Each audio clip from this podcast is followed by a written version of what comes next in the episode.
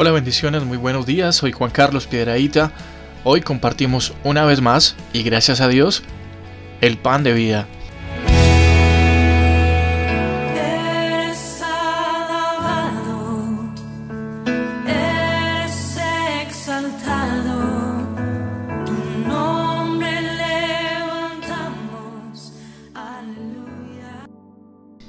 El mundo en el que vivimos y todos los ambientes que nos rodean están llenos de fórmulas. En todos los aspectos de nuestra vida hay fórmulas. Bueno, para cocinar las conocemos como recetas y básicamente es la fórmula, la manera en la que se debe preparar un alimento. Tiene sus ingredientes, tiene sus porciones, sus cantidades, etc. Obviamente en nuestro colegio, en nuestro tiempo de estudio, recordamos todos nosotros esos días del álgebra, en las matemáticas, la trigonometría, ecuaciones, etc. Una cantidad de fórmulas para todo, igualmente en química y en física.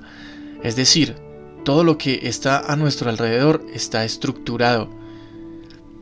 Y el secreto es que nosotros debemos aprender para nuestra vida cuáles son las fórmulas, cuáles son las recetas que nosotros debemos descubrir y tenemos que aprender a usar para que todo en nuestra vida funcione como funcionan las cosas que se hacen cumpliendo todos los parámetros de las instrucciones.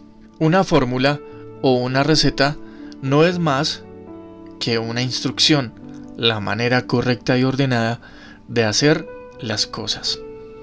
¿Qué tiene que ver eso con el pan de vida de hoy? Con la reflexión que hoy vamos a compartir. Tiene que ver mucho. Vamos a mirar la fórmula de cómo nosotros debemos aprender a hablar con Dios. Es decir, a orar.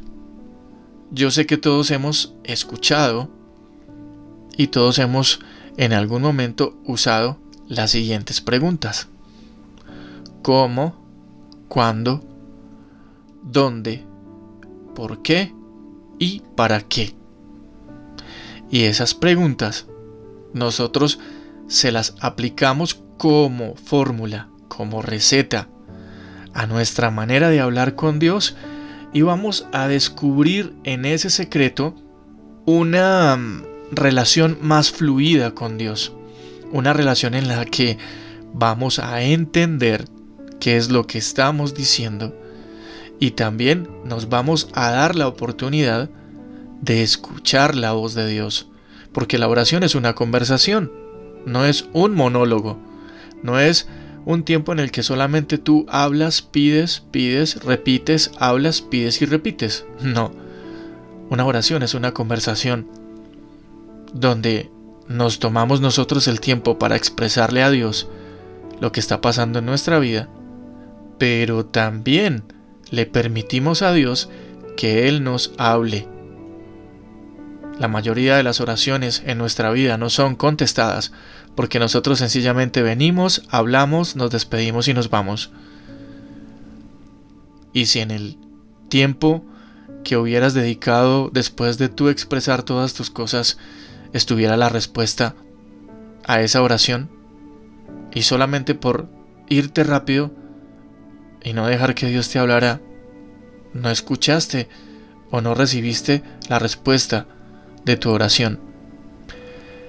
Entonces esta mañana quiero compartirte un versículo que nos habla del cómo, cuándo, dónde, por qué y para qué de la oración.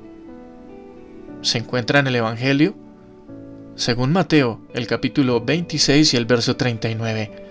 Dice, y Jesús, Yendo un poco adelante, se postró sobre su rostro, orando y diciendo, Padre mío, si es posible, pasa de mí esta copa, pero no sea como yo quiero, sino como tú.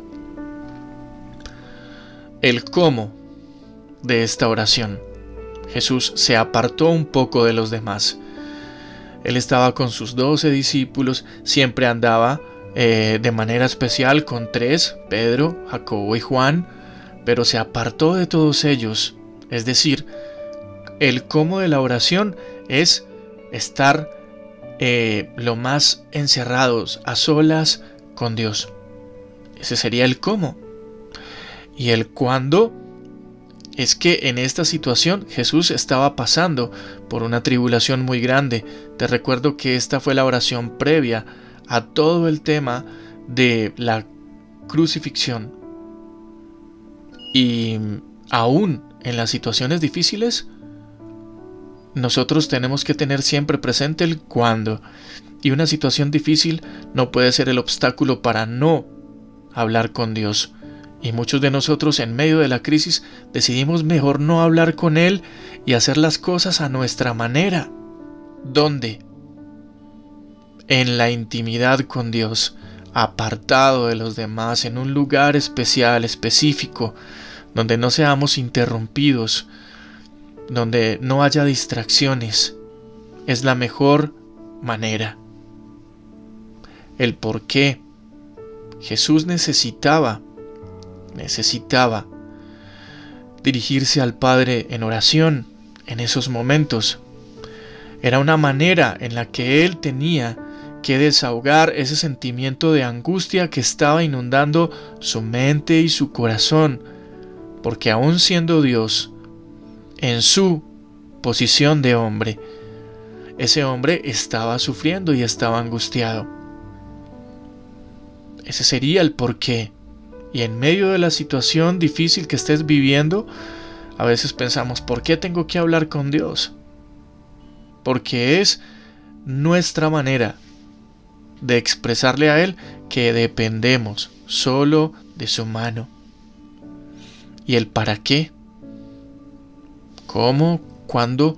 ¿Dónde? ¿Por qué? ¿Y para qué? Nuestras conversaciones con Dios, la oración, están determinadas a que nosotros expresamos nuestro agradecimiento o nuestras peticiones, nuestros temores, nuestros miedos. Pero no sencillamente para eso, sino porque pues necesitamos una respuesta. Oramos para buscar una respuesta. Oramos para expresarle a Dios nuestros sentimientos, nuestros agradecimientos. El para qué de la oración es el objetivo con el cual nos proponemos hacerlo si tú vives situaciones difíciles y no determinas en tu, oración, una estructura y un objetivo claro y unas peticiones específicas, es decir, en muchas ocasiones le decimos al Señor, Señor, perdónanos porque tú sabes que te fallamos. Y ya, no somos específicos, no vamos a la confesión detallada de las cosas. Pero ¿cómo así? Si Dios lo conoce todo, claro. Pero en la confesión hay un poder sanador impresionante. Es decir, una fórmula muy bien estructurada para poder hacer una oración con todas las probabilidades de una respuesta es si tú te defines a aplicarle a tu manera de hablar con Dios el cómo, el cuándo, el dónde, el por qué y el para qué. Si aprendemos a hacer esto, vuelvo y te repito, vamos a tener una relación más fluida con Dios y nuestras conversaciones con Él van a ser mucho más enriquecedoras, entretenidas y productivas. Así es que aquí tal vez no sea tan complicado aplicar una fórmula trigonométrica tal vez una ecuación con dos variables, pero sencillamente dispuestos a conocer una mejor relación con Dios, aplicamos esta fórmula y podemos descansar mucho más en Él. Te invito para que la pongas en práctica. Este es el mensaje y la reflexión del pan de vida en esta mañana. Un abrazo y todas las bendiciones del Señor para cada uno de ustedes. Dios imparable, Dios de imposibles, inigualable, eres invencible, Dios imparable, Dios de imposibles inigualables